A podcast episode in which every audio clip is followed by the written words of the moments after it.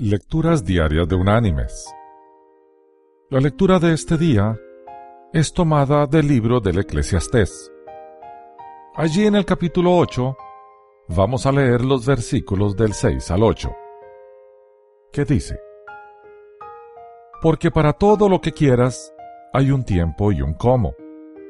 Aunque el gran mal que pesa sobre el hombre es no saber lo que ha de ocurrir y el cuándo haya de ocurrir. ¿Quién se lo va a anunciar? No hay hombre que tenga potestad sobre el aliento de vida para poder conservarlo, ni potestad sobre el día de la muerte. Y no valen armas en tal guerra, ni la maldad librará al malvado. Y la reflexión de hoy se llama El loco Harry. Cuenta un creyente la siguiente historia.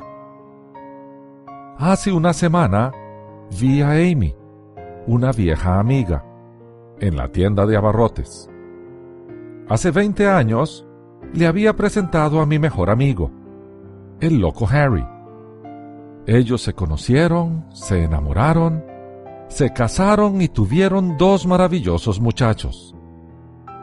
Harry era tan amigo mío que fue el caballero de honor en mi boda. A él le conozco desde que tenía 13 años de edad y hasta que me casé pasamos mucho tiempo juntos. Harry y yo éramos muy diferentes, pero éramos los mejores amigos. Teníamos gustos similares y ambos éramos gente de acción. Ambos éramos adictos al trabajo. A mi esposa nunca le gustó Harry y a través del tiempo se creó una situación incómoda que resultó en la separación de mi amigo y nos llevó a no vernos en los últimos cinco o seis años, aunque solo vivíamos a ocho kilómetros de distancia. Esa es una situación muy triste y no es algo de lo que estoy orgulloso. Al conversar con Amy en la tienda, le pregunté cómo le iba a Harry. Su rostro se entristeció y supe que algo estaba mal. Me dijo que Harry había muerto hacía dos años de cáncer pancreático. Como podrán suponer, no tenía ni idea de su muerte y me sentí como un completo idiota. Ella fue muy fuerte y tuve que luchar por retener mis lágrimas. Ella no sabía dónde vivía yo y no supo cómo contactarme.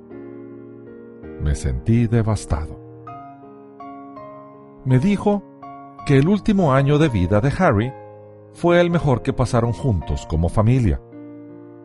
Harry no podía trabajar, así que dormía entre 18 y 20 horas al día.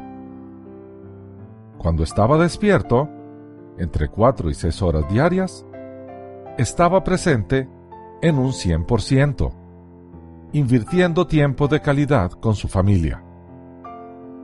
En ese último año, Amy dijo que él realmente llegó a conocer a sus hijos por primera vez.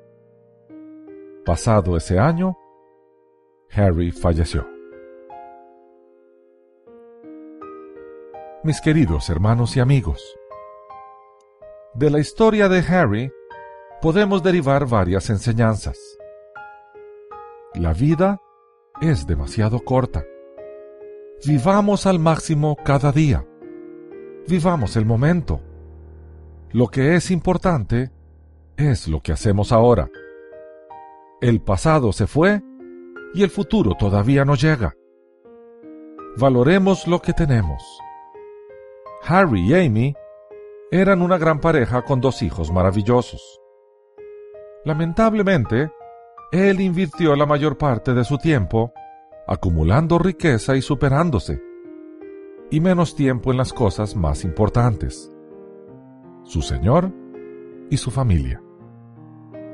¿En qué invertimos tiempo? Es una decisión de gran trascendencia. El concepto que generalmente tenemos del tiempo es vago.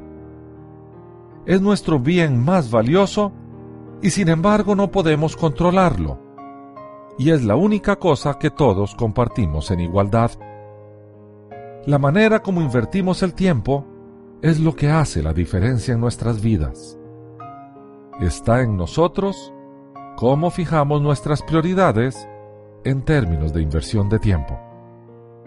La Biblia nos enseña que nuestro Señor es primero, luego la familia, sigue el trabajo, le sigue nuestro descanso y finalmente el tiempo que dedicamos a servir.